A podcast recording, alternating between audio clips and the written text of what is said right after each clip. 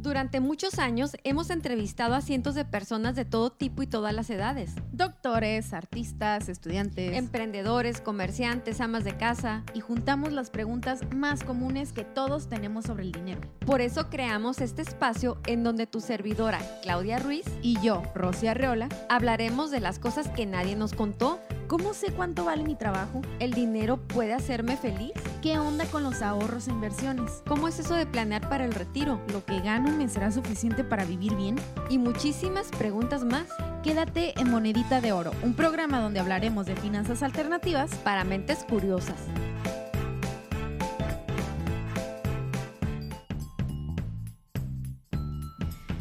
Hola, ¿qué tal amigos? ¿Cómo están? Nosotras muy muy contentas de traerles este cuarto episodio de Monedita de Oro. Ya tan rápido, Claudia, ¿cómo ves? Rapidísimo, Rosy. Realmente ha sido muy rápido. Ha sido muy muy Y rápido. de sufrir a disfrutar. Dicen que es la mejor manera. bueno, eh, el día de hoy estamos muy contentas porque tenemos un invitado muy especial con un tema muy interesante. ¿O tú qué opinas? Yo creo que es un tema así muy interesante y que generalmente es velado, no se habla abiertamente ni siquiera en la pareja, mucho menos fuera de. Entonces por eso es un tema bastante, bastante intenso y para, para tocar un tema así invitamos a una persona que es un profesional que tiene muchísimo tiempo de experiencia en, en su especialidad y que además es una persona con un- una alta calidad humana. El día de hoy, ciudadanos, les queremos presentar a Pablo López. Hola, ¿qué tal? Mucho gusto. ¿Cómo estás, Pablo? Muy Cuéntanos. bien, gracias por la, por la invitación que, que me han hecho. La verdad es que es un, eh, es un gusto estar con ustedes en este proyecto, ¿no? Es el cuarto, dice, ¿no? El cuarto. El cuarto Mira episodio. Y, am, ¿Y cómo les ha ido? Ahora ya los voy a entrevistar, ¿no? Muy bien. Creo que cada vez lo disfrutamos más, al menos yo, cada vez lo disfruto más. Mira qué bien. Sí, y punto importante es ver las finanzas, el tema del dinero desde las otras dimensiones. O sea, no nada más en cuanto a números, sino desde la dimensión humana. Claro. Eh, yo soy psicólogo, soy psicólogo clínico y tengo una, una especialidad en terapia de pareja, por cierto, ¿no? Ajá.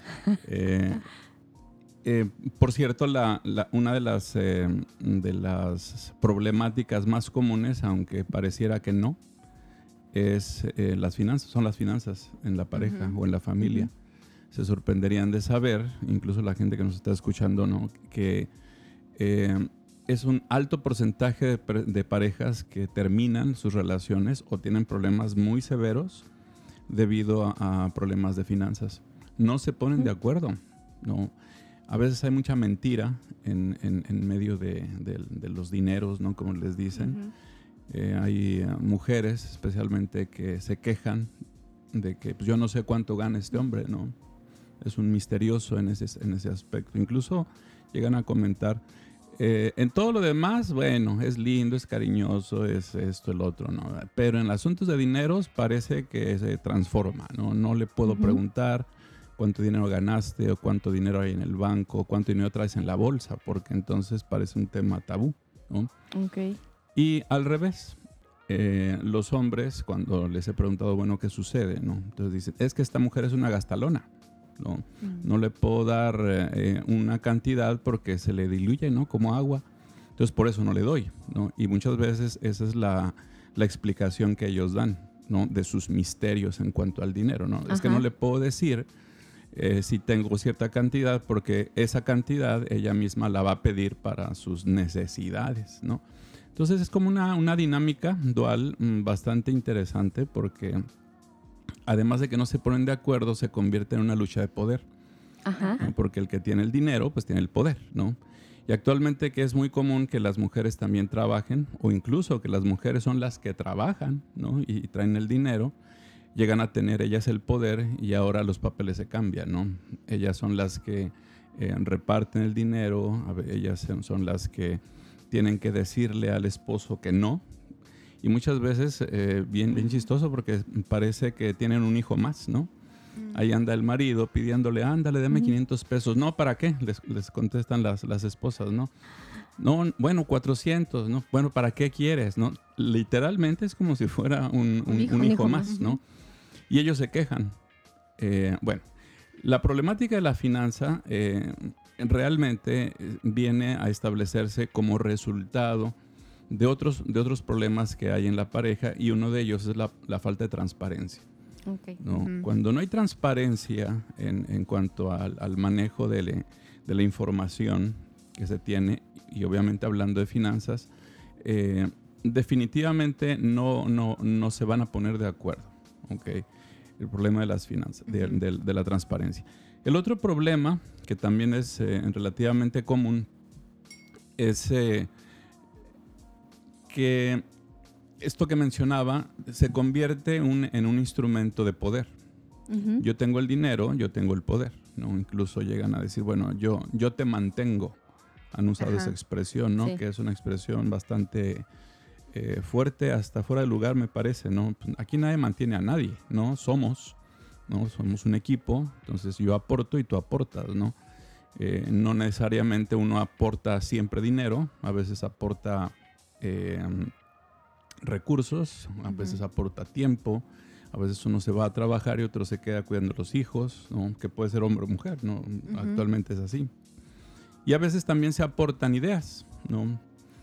Pero cuando eh, se tiene el dinero y se tiene una idea absurda o equivocada del dinero, donde el dinero es viene a, ser un instrumento incluso de manipulación, entonces eh, se cae en una, en una, dificultad muy, muy seria, ¿no? Porque no, no debería ser así. ¿no? Eh, a veces incluso llega a rayar tanto en, en la manipulación que se piden favores, oye, este, llévame esta ropa a la tintorería, no, mira, te, doy tanto, ¿no? Para que lo lleves. Oye, este, mira, ¿cómo ves si hoy tenemos este cuchicuchi, ¿no? Como le dice, ¿no? Etcétera. Ah, oye, pero es que necesito dos mil pesos, ¿no? Ándale, pues, ¿en serio? O sea, a ese nivel, ¿no? A ese nivel Intercambio económico. Exacto, exacto, ¿no? Porque el que tiene el dinero, repito, se cree que tiene el poder, ¿no? Eh, el otro problema es individualizar el dinero. ¿no? Es mi dinero, sí, es mi recurso, es mi, mi, mi. Cuando en realidad en la pareja, pues es nosotros. ¿no? Eh, si se llega a una relación con la idea de que es nuestra casa, por ejemplo, es nuestra relación, son nuestros hijos, pero es mi dinero, entonces va a haber problemas. ¿no? Porque qué casualidad que todo lo anterior sí es nuestro, incluso nuestras deudas, ¿no? Pero este es mi dinero y no lo toques, ¿no? Entonces, pues, ¿de dónde va a salir para todo lo demás, ¿no? Eh, ese es el, problema de la individualización, ¿no? Del, dinero. Y el otro, finalmente, eh, el otro problema de, las finanzas en la pareja eh, es cuando uno de los dos cree que el dinero va a resolver todos los problemas, ¿no? Eh, no tenemos dinero, entonces el problema que llegue no se va a resolver, aunque sea un problema emocional, aunque sea un problema de relación, aunque sea un problema de carácter, aunque sea un problema de actitud, no. ¿No por qué? Pues porque no tenemos dinero, ¿no? Ese es el, gran problema, ¿no? Eh, hay que recordar que el dinero siempre va a ser un medio, eh, y eso también es, importante que, las, las parejas lo tengan presente no es un fin. No es un fin en sí mismo. Se convierte en un fin, entonces se pierde, se pierde el sentido de todo lo demás. ¿no? Eh, si se considera que el dinero es el fin de todas las cosas, el dinero es el fin para lo que trabajo, por ejemplo, y no es solamente para obtener el medio, ¿no? O sea, es trabajo para tener dinero, obviamente, ¿no? Pero además para tener muchas otras cosas, ¿no? Como este, profesionalización, experiencia, etcétera. Pero también es para obtener el dinero que me, va a ayudar, que es el fin para, ¿no? No es el fin en sí mismo, ¿ok? Que ese es el problema en muchas parejas, ¿no? Ya tengo dinero, ya, ya con esto resuelvo todo lo demás. Pues no, en realidad no es, no es, no va por ahí, En realidad. Ahora, el, dinero em, eh, llega a ser un problema cuando eh, ninguno de los dos quiere ceder. eh, repito este punto que es, muy común, es mi dinero. Si yo trabajo, pues es mi dinero. ¿no? Yo recomendaría que una de las, de las prácticas más saludables para ponerse de acuerdo en cuanto al, al, uso del dinero sea tener un presupuesto. ¿no? La familia es el laboratorio, el laboratorio donde se van a desarrollar muchas ideas, muchos proyectos y demás, ¿no? Entonces, la, pareja, al establecer proyectos, van a eh, elaborar un, eh, un, proyecto personal primero, pero cuando se convierte en, un, eh, una familia, una pareja, entonces se va a realizar un proyecto de pareja. Y el proyecto para el proyecto de pareja se necesita también un eh, pues dinero, obviamente. Eh, o sea, un proyecto familiar y un proyecto de pareja. Así es. Primero es un proyecto de pareja, ¿no? Porque ahí es donde se inicia. Ok. Entonces, después de eso, se va a establecer un proyecto familiar. Mm. Pero no se puede hacer un proyecto familiar a menos que se haga un proyecto de pareja. Eh, es decir, nace, el proyecto de familia nace a partir del proyecto de pareja no hay un proyecto eh, de familia a menos que haya un proyecto de pareja. Y el error es que muchos llegan a tener un proyecto de, o quieren tener un proyecto de familia sin haber tenido un proyecto de pareja. Eh, no es posible. o, se hace de manera muy accidentada. O no tiene base, se cae. Así es, se cae, se cae. Eh, o em, llega a ser muy imparcial donde uno de los dos eh, es el fuerte o sabe muy bien y el otro no sabe ni de lo que se trata. Entonces, establecer un presupuesto es eh, básicamente lo que se requiere para poder salir adelante. Okay. El presupuesto no es otra cosa más que decirle al dinero a dónde va a ir. Cuando nosotros no le decimos el al dinero a dónde va a ir, entonces se convierte eh, en, la pregunta eterna de a dónde se fue el dinero, ¿no? Eh, bueno, ¿qué sucede ahí? Sucede que no, no, sea, no hay un presupuesto en sí.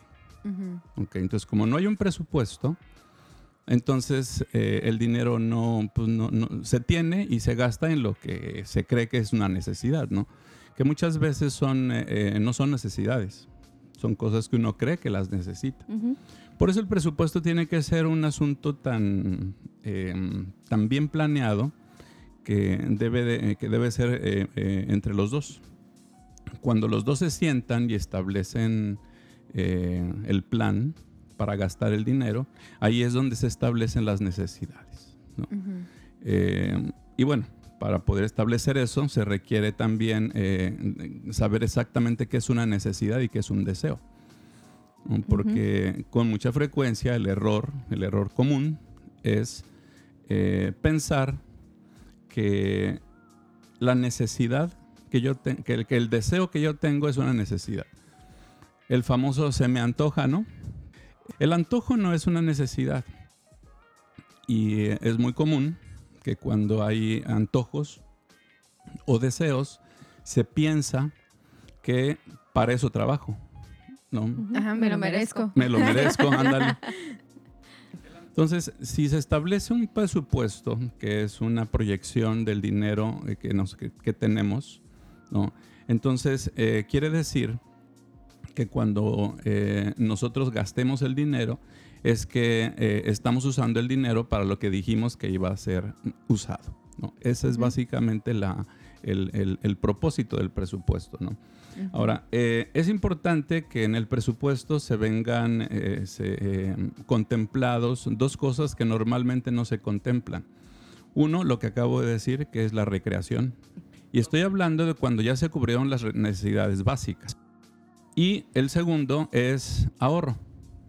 El dinero debe alcanzar para pagar esas deudas y además también para poder establecer un, un fondo ¿no? o un ahorro. En algunos trabajos o trabajadores el ahorro eh, ya se lo descuentan, pero el mexicano común pues no tenemos la cultura del ahorro, ¿no? que ese es un grave problema. El ahorro tiene que tener un propósito. Porque si no, eh, al final del año, por ejemplo, ¿cuánta cuántas, ¿cuántos trabajadores hay que llegan al final del año y el, el, famoso aguinaldo, que no es un regalo, sino que es un derecho y básicamente es un ahorro. El eh, aguinaldo se gasta en una fiesta. Pero si se tiene un plan, porque se sabe que se va a recibir un dinero o, una eh, aportación extra, dicen algunos, ¿no? A final del año. Entonces en esa proyección, ¿no? Yo digo a dónde va a ir el dinero, ¿ok? Yo digo qué va a pasar con ese dinero. Entonces, si yo le destino mi, aguinaldo o mi ahorro, por ejemplo, a un viaje, bueno, pues va para allá. ¿no? Si lo destino para hacer una, mejora a la casa, pues va a ir para allá. Si lo destino para invertirlo en algún negocio, ¿no? Pues va a ir para allá, ¿no? Es decir, tiene que tener un destino. Todo dinero que llega a nuestras manos tiene que tener un destino. Que ese es el, propósito del, presupuesto. Y pues hay que ser em, disciplinados, que esta es la palabra eh, importante em, del, presupuesto, la disciplina. Hay gente que como no está acostumbrada, les cuesta tanto trabajo que se estresan, porque la lógica es, no, pues para eso trabajo, que ni para comer tengo, en serio, ni para un que gusto. Sobre que falte. Exacto, no. Sí, es mejor que, quede allí que, que, que ande yo batallando, ¿no?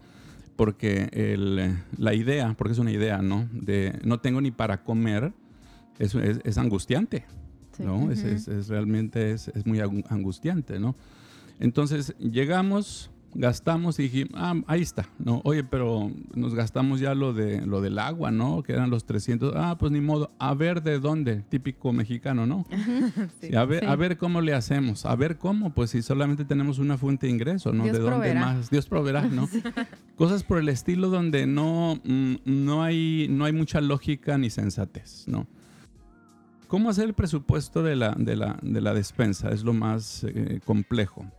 Pues eh, es elaborado, pero no es muy difícil. Es sentarse para poder hacer un menú, es decir, qué vamos a comer durante la semana. ¿no? Que eso pues sí da flojera de repente. Ay, en serio. Y luego en domingo. Y luego en domingo. No, hay, ponle mil pesos, ¿no? Y, lo ajustamos conforme vaya pasando. De puro nopal para que Ajá. sí. Puras, puros este, verduras y no, no sé. Y lo que pasa es que durante la semana decimos, es que se me antojó esto. Híjole, no, no, pusimos carne y se me antojó la carne, ¿no? Oye, se nos terminó el café, pues vete por una, un bote de café, ¿no?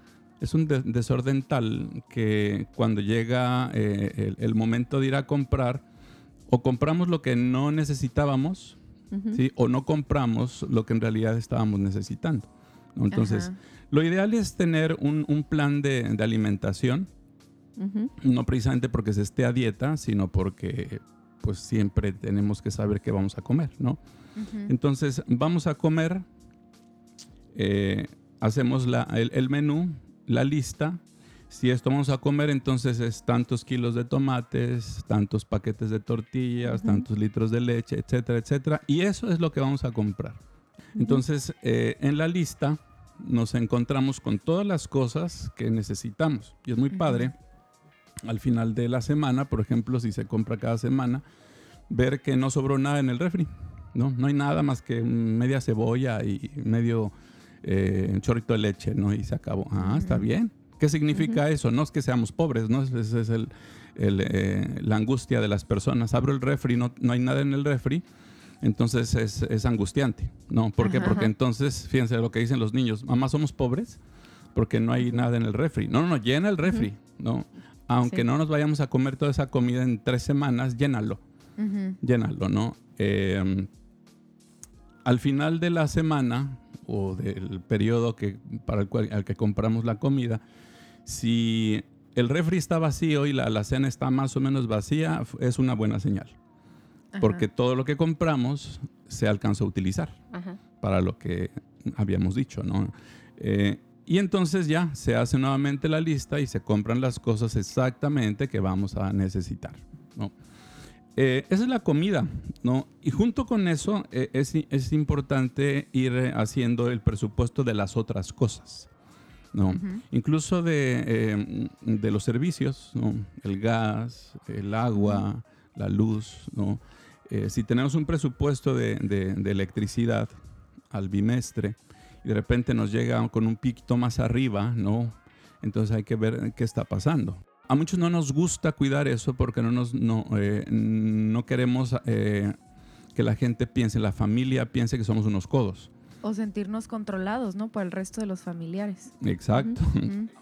Ah, muy importante, porque mencionaba hace un rato que la gente, las parejas eh, quieren a- apropiarse de su dinero, ¿no? Ajá. Decir, Ajá. yo por eso trabajo. Bueno, en el presupuesto tiene que ir un- una cantidad asignada para cada quien. Para que cada quien traiga su dinero en la bolsa, ¿no? ¿Y ese dinero para qué es? Pues para mí, lo que, se, lo que se me dé la gana. De preferencia, deberían de estar ya presupuestados artículos de, de- de limpieza, eh, ropa, zapatos, eso ya debería estar presupuestado. Y el dinero extra es para que la persona traiga en su bolsillo, ¿no? Para que no se sienta que anda sin nada, ¿no? En la bolsa. Ese dinero, si al final de cuentas la persona quiere ahorrarlo, porque ya estarán cubiertas todas las necesidades, desde gasolina, comida, lunch, etcétera, ¿no? Si lo quiere ahorrar a, a modo personal, pues bueno, que abra una cuenta y que lo esté colocando ahí, ¿no? Y listo. Ajá. Eh, si quiere utilizarlo en alguna otra cosa, ¿no? Este, bueno, pues igual pudiera, pudiera ser, pero ese dinero, eh, mm, digamos que ese, ese no se reporta, ¿no? Es decir, ¿qué hiciste con él? Pues lo que haya hecho, ¿no? Es mío. Es mío, sí exacto. Es personal. Cuando eh, nos damos cuenta que en algunas cosas, porque al momento de sentarse y hacer el presupuesto es donde se da cuenta la, la persona o las personas que hay muchas fugas, Ajá. hay muchas fugas de- de- de dinero. Sí, pues por ejemplo de puras propinas. de puras propinas, del cafecito en la mañana, ¿no? En lugar de hacerlo en casa y llevarme mi termo, pues paso al Starbucks o a alguna otra cafetería donde pago tres veces más lo que podría costarme un café. eh, o donde se me está yendo todo el dinero, ¿no? Todo el dinero que no va para allá, ¿no? O sea, porque eh, y ya el, el momento de hacer el presupuesto sería como absurdo decir aquí, eh, va- vamos a presupuestar algo para lo que sea, ¿no? Ujú. Pues es como, am, ¿por qué? Pues para lo que sea, ¿para qué? Ujú. No, como que no, no hay razón de ser, ¿no? En ese sentido. Ok. Eh, cuidar, cuidar que todo lo que eh, estamos gastando sea incluido en el presupuesto. Ok. Todo. Todo lo Ujú. que se gaste. Ahora, para someterse al presupuesto, ¿sí? ambos tienen que estar de acuerdo. Ok. Por eso tiene que ser eh, en mutuo acuerdo Ajá. no es eh, nada más uno, viene una imposición, ¿ok? No es una imposición que venga a decir, bueno, eh, esto va a ser así porque yo lo digo. Mm, no. Pues entre los dos es un acuerdo, Ujú. ¿ok? Y a partir de eso es cuando empieza a desarrollarse eh, el, eh, la disciplina, y disciplina es que así lo, lo que dije, así va a ser, ¿ok? Eh, someterse. Ajá. Oye, tengo gan- ganas de esto, ¿no? A ver, ¿está presupuestado? Oye, vamos a comprarle una llanta al carro porque se ponchó. A ver, ¿está presupuestado? Pues a ver de dónde lo sacamos, porque pues de, de- de todas maneras, este, si se ponchó la llanta y vamos al presupuesto y decimos y nos damos cuenta que allí no había presupuesto de mantenimiento de carro, pues nos equivocamos. Y hay que volver a sentarse Hay y volver que- a, redistribuir. Hay que rediseñar el presupuesto porque nos equivocamos, no pensábamos que el carro necesitaba mantenimiento, por ejemplo, ¿no? Pues cómo Ajá. no va a necesitar. ¿no? Claro que sí. Recuerden, todo lo que eh, en, en lo que estamos gastando el dinero debe de estar incluido en el presupuesto, ¿no? Yo sugiero que empiecen por un presupuesto relativamente básico, no tan detallado, ¿no? Para que no se angustien al momento de, eh, de estar gastando, que, que andan buscando las moneditas, ¿no? Fueron dos pesos y así, ¿no? Porque eso hay, hay gente que incluso entra en, en un estado de angustia Ajá. porque me estoy gastando, Ujú. pas- me pasé cinco pesos de, de esto. O sea, háganlo un poco más general, pero que se vea que sí están eh, eh, administrados al Ujú. menos y van dirigiéndose en, en un buen camino, ¿no? Tiene estructura. Ok. Ujú. Así es. El tema de la toma de decisiones económicas eh, en una pareja donde solo uno de los dos es quien trae dinero a la casa y el otro es quien se queda o se dedica al hogar. Eh, algo que de pronto no es muy, o no se percibe como tal un trabajo el dedicarse al hogar. Entonces pasa una cosa, el de, pues tú te quedas cuidando a los, a los niños y no haces nada durante todo el día mientras yo estoy trabajando y llego y yo traigo el dinero, entonces por eso yo decido. En el tema del presupuesto que ya hablamos, donde los dos se tienen que poner de acuerdo, ¿cuál es el proceso emocional que, o sea, un proceso que tendría que trabajar la pareja para el reconocer, oye, pues que yo también trabajo aquí, mi trabajo es mucho más duro porque es 24/7, tal vez. Eh, y es que con ese dinero tú lo ganas, pero yo hago la comida, tengo que ver cómo administrar, o sea, cómo compartir eso. Em, no es fácil. No es fácil porque tiene que ver con cultura, Pero tampoco es imposible. Eh, cuando se llegue a la comprensión de que los dos son trabajos, el que se hace en casa y el que se hace fuera de casa, y que somos un equipo, entonces va a ser mucho más fácil poder eh, eh, establecer una línea de, finanzas saludable. Incluso eh, si se llegan a poner de acuerdo, la persona que no trabaja en, fuera de casa se, queda en casa y cuando reciba su dinero, dinero personal, como ya lo dije, eh, no va a sentir que la están manteniendo, sino que va a sentir ni siquiera que es un pago, ¿no? sino que es parte del presupuesto porque lo que ella está haciendo también es valioso o tan valioso como el dinero que se está eh, eh, trayendo a casa. ¿no? Eh, como dije en el principio, es importante que no se vea el dinero como un, instrumento de poder, ¿no? sino un medio, nada más, ¿no? para poder establecer metas y que ambos puedan tener dinero para, para sus necesidades. ¿no? En ese punto súper importante, al principio mencionaste algo, el dinero es uno de los principales problemas, entre comillas, de las parejas. Sin embargo, el dinero, el problema del dinero realmente es como el reflejo de otros problemas de raíz. Ahorita que te estoy escuchando con todo eso del presupuesto que suena muy bien, para mí implica una comunicación de pareja muy fuerte o muy buena, un proceso de pareja de crecimiento, de madurez, que no sé qué tan común sea en la realidad. O sea, que tantas parejas lleguen a esto solas.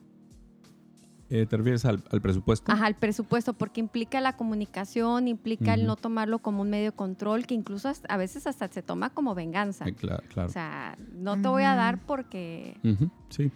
Eh, como dije, no es fácil, pero es el resultado de haber arreglado asuntos de humildad, asuntos de eh, de convicción de que esto es un proyecto de pareja, se llega al punto de creer y de vivir que somos un equipo.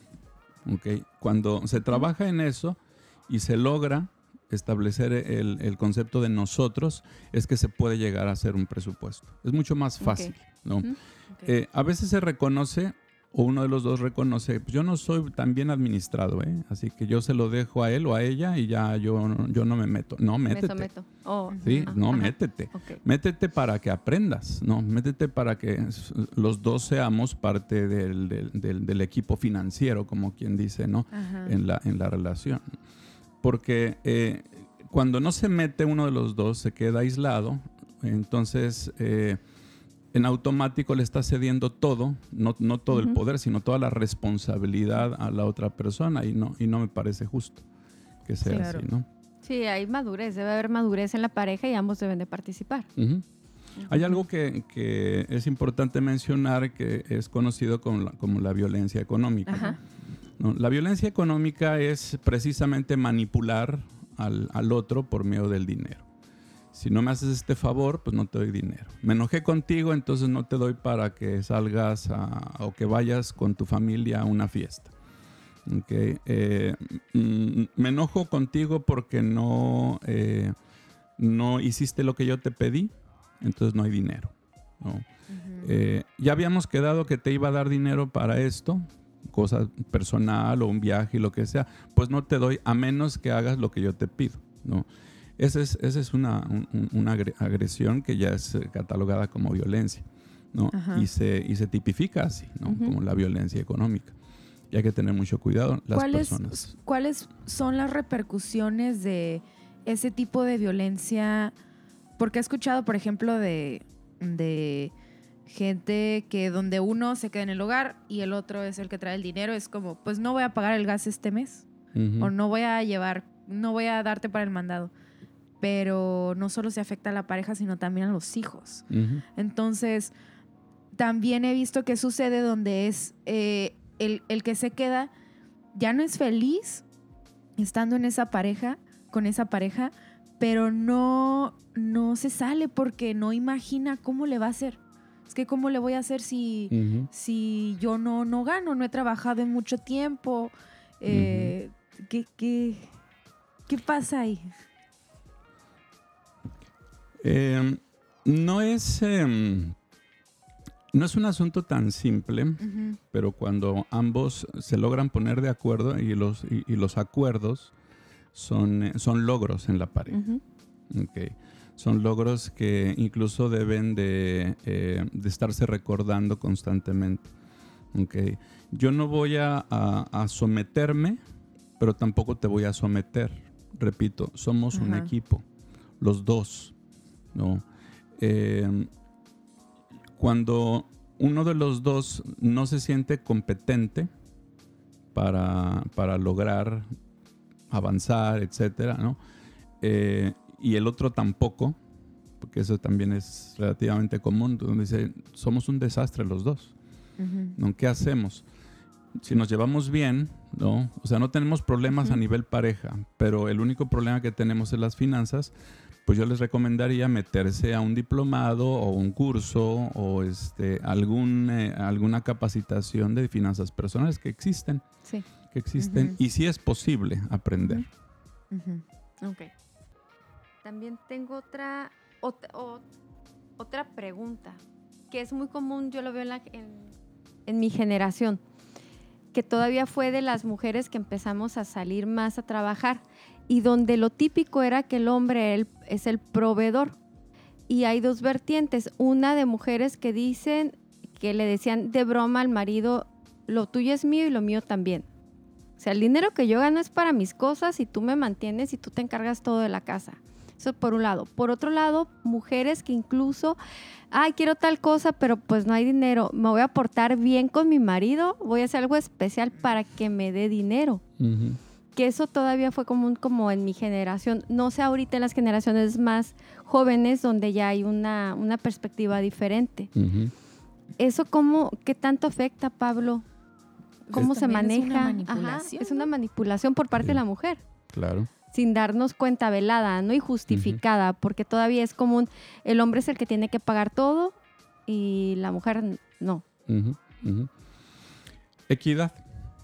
No, esa es la, palabra.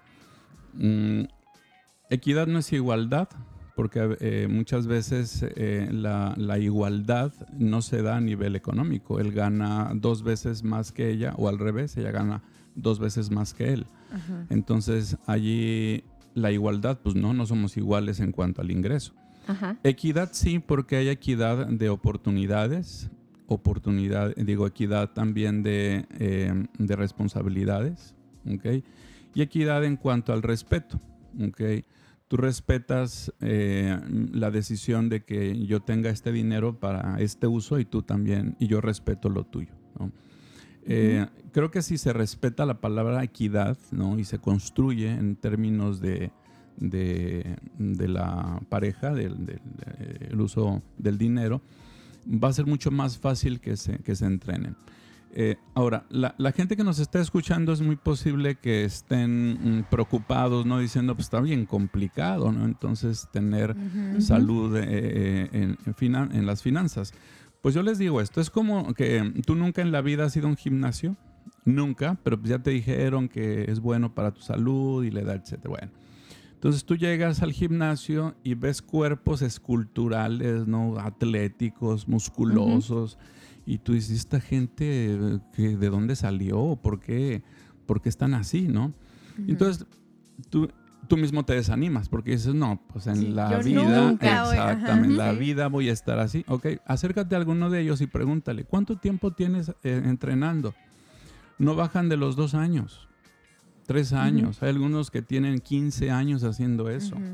¿no? Entonces, cuando eh, uno está pensando en algo que nunca ha hecho o quiere realizar algo que nunca ha hecho, debe saber que se requiere de disciplina, de esfuerzo y de tiempo. Es decir, a la primera no te va a salir, ¿no?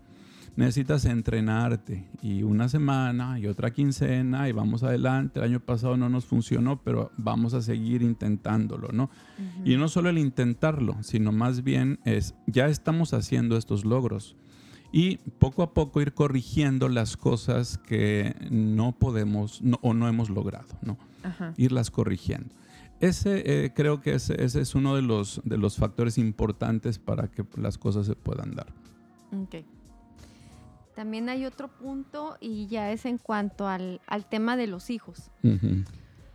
¿Cómo heredamos a los hijos esa educación financiera? También quizá, ahorita me estoy balconeando por ser generación X, que me tocó una generación en que mamá, papá trabajábamos mucho tiempo y sin querer usábamos mecanismos compensatorios, o sea, le compramos al niño todo lo que quiera O le damos lo que pida y el niño no se enseña a valorar o no aprende a cómo se genera el dinero.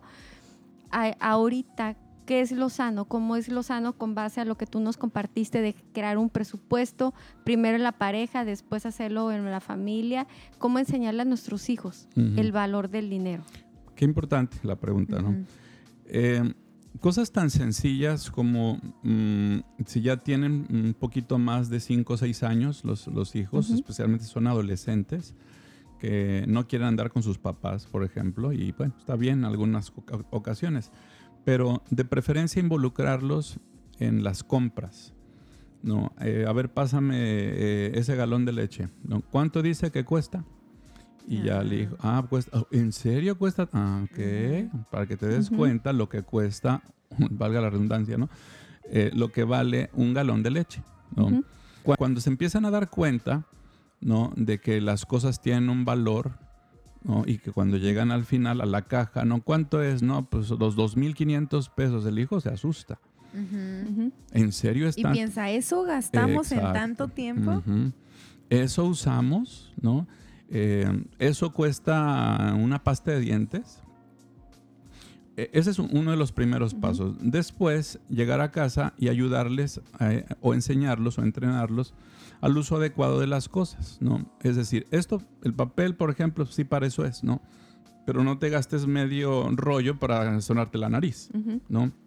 Cuando llega el recibo de la luz, llamar al hijo, ¿no? Y decir, oye, este, ¿me puedes decir cuánto cuesta? ¿Cuánto es el, el recibo? No, pues tanto. Ah, ok. ¿Y cuándo, cuándo se paga? No, pues tanto. Es decir, esa es parte de la educación financiera en los hijos. Exponerlos a la realidad de las, eh, del valor de las cosas. ¿ok? Lo otro es enseñarles el valor del ahorro. Una, alcancía. Una alcancía. Una alcancía que no se le pueda sacar, ¿no? Que tengan que romperla literalmente, ¿no? Por eso el cochinito sigue siendo un, un, eh, un instrumento eh, fin- de educación financiera bastante bueno, ¿eh? De esos de yeso donde Sí. se le van poniendo, ¿no? No le echen monedas de menos de 10 pesos, esa es mi sugerencia, ¿no? Mínimo que sean monedas de 10 pesos o billetes, pues hasta de 20, 500 ajá. pesos, sí, ajá. Y, y juntos, juntos este, hacer el, el- el- el plan del ahorro. Y el ahorro con propósito, como mencionaste hace un rato. O sea, Sí. ¿para qué lo quieres? Así es, así es, así es. Ah, otro punto que a mí me pareció sumamente importante que lo mencionaste es que con el presupuesto nosotros le decimos al dinero hacia dónde se va. Generalmente vivimos mandados por el dinero. O sea, lo que tengo es lo que hago. Pero de esta forma con el me pareció sumamente valioso que el concepto que nos diste de, de presupuesto. O sea, ahí estamos reduciendo también estrés porque nos estamos anticipando, porque estamos previendo. Y creo que también lo que tú comentaste es, tenemos una falta de cultura en general los mexicanos para hacer planeación, y específicamente planeación financiera como algo fundamental de la pareja. Lo vemos como el, como hace rato, el Dios proveerá. Se nos falta esto, pues Dios proveerá.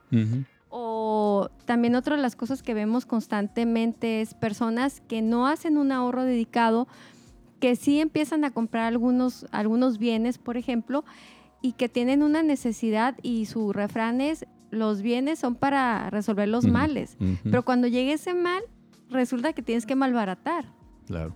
y terminas sin nada. ¿ok? Esa parte me pareció sumamente importante. Sí, y el, y el, eh, eh, el ahorro tiene que venir eh, o a suplir una necesidad que ya se tenía, que era real y que no se podía suplir porque es una cantidad importante, o tiene que venir a hacernos la proyección de algún proyecto, ¿no? De- a- el, el establecimiento de un proyecto para poder generar más dinero, ¿sí? O un proyecto que venga a mm, darle un beneficio a la pareja o a la familia. Eh, hace algún tiempo eh, leí un artículo de, de la doctora Ostrowski, se apellida, que tiene, eh, ella es la eh, coordinadora del Departamento de, de Laboratorio de Psicología en la UNAM, o era, y escribe un artículo bien interesante donde dice las cosas que provocan felicidad a los seres humanos. Y una de las cosas que decía y que escribía era, gasta no en cosas, sino en experiencias. ¿Y qué es una experiencia? Si finalmente vas a, tienes dinero para, mm, para poder eh, gastar o invertir, pues gasta en un viaje, por ejemplo. Entonces, si se presupuesta y se ahorra para un proyecto como tal, ¿no? Pues eh, puede ser de gran beneficio realmente para la familia o para la pareja. Y también la creatividad, ¿no? Ahorita comentabas, por ejemplo, si tenemos poco dinero y, nos- y se nos acabó el dinero en las vacaciones o, o está muy, pre- muy reducido, pues nos vamos a comer al mercado municipal o hacemos cosas, pero desde la creatividad, imagino, buscando cómo resolver en ese momento. No ahorcarnos o no sentirnos mal porque finalmente el plan no pudo resultar ya por algún imponderable. Claro, claro que sí. El, el proyecto tiene, tiene, siempre tiene, digo, el ahorro siempre tiene que tener un- un- una idea de, mm, de utilidad, No. Un propósito. un propósito. Eso, eso es muy claro. Ok, muy bien. Eh, Pablo, ¿qué moneditas nos dejas el día de hoy? Uno, eh, pónganse de acuerdo, ¿ok? Eh, no lo usen como un instrumento de poder ni de manipulación, ¿ok? Eh, dos, no, eh, el dinero no lo conviertan en un fin en sí mismo. Véanlo como un medio para lograr fines eh, que, de cosas que el dinero finalmente no podría comprar, tres, eh, sean conscientes de que el dinero, sí, va y viene, ¿ok? pero entre va y viene tiene, tenemos que seguir disfrutando la vida. ¿Ok? Ujú. No te enfoques de que porque no hay dinero no soy feliz. O porque tengo dinero, soy feliz. Pues si tu felicidad se basa en el dinero, pues va a ir y venir, ¿no? No, en lo que va y viene sigue siendo feliz, ¿no? Disfruta de la vida aún a pesar de las dificultades o los conflictos que puedas tener en, en- en el dinero, ¿no? Y eh, sométete al, al presupuesto, ¿ok? Empieza por un presupuesto básico, y digo básico un poquito más general, ¿no? Pero sométete, disciplínate y lo vas a lograr. Vas a ver que sí. Perfecto. Entonces, pues son cuatro moneditas. Una es el, el consenso, el ponernos de acuerdo. El segundo que nos dijiste, que el dinero es un medio, no es un fin. Y que no subedites tu felicidad, que tu felicidad no dependa de tu cartera. Y la disciplina. Y disciplina, así es. Yo creo que ese tema del dinero es un termómetro también para saber cómo está la pareja y nos gustaría que nos puedas compartir tus datos también ¿En dónde podemos encontrarte? para personas que sientan que algo, hay un área de, de mejora o que incluso tengan la inquietud, se puedan comunicar contigo. Claro. Sí, con mucho gusto. Eh, yo doy psicoterapia de pareja y de familia, también individual, para adultos. Eh, um, estoy en eh, el condominio Plaza California, en el eh, segundo piso, en el número 206. Ahí está el consultorio. Está eh, muy cerca de el, eh, mm, la Plaza Río, está a dos calles de la Plaza Río, y a un costado básicamente de la glorieta de Lincoln. Condominio Plaza California, ¿sí? así se llama, es 2340 y eh, en el segundo piso, en el 206. Con ¿Y gusto los puedo ¿Algún atender. número ¿no? correo en donde podamos Eh, sí, encontrarte? sí es, eh, eh, el correo es jpablo lop, Ujú. jpablo lop ram de López Ramírez, arroba gmail.com. Pues muchísimas gracias y muy recomendado.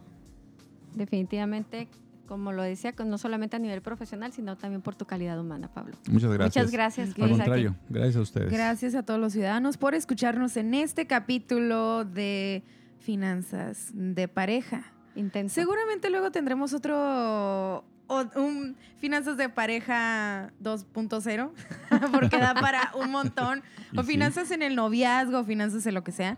Pero agradecemos como siempre, ciudadanos, su atención y su participación en esta que es su casa monedita de oro. Nos vemos en el siguiente capítulo. Hasta la Bye. próxima. Hasta Bye. luego.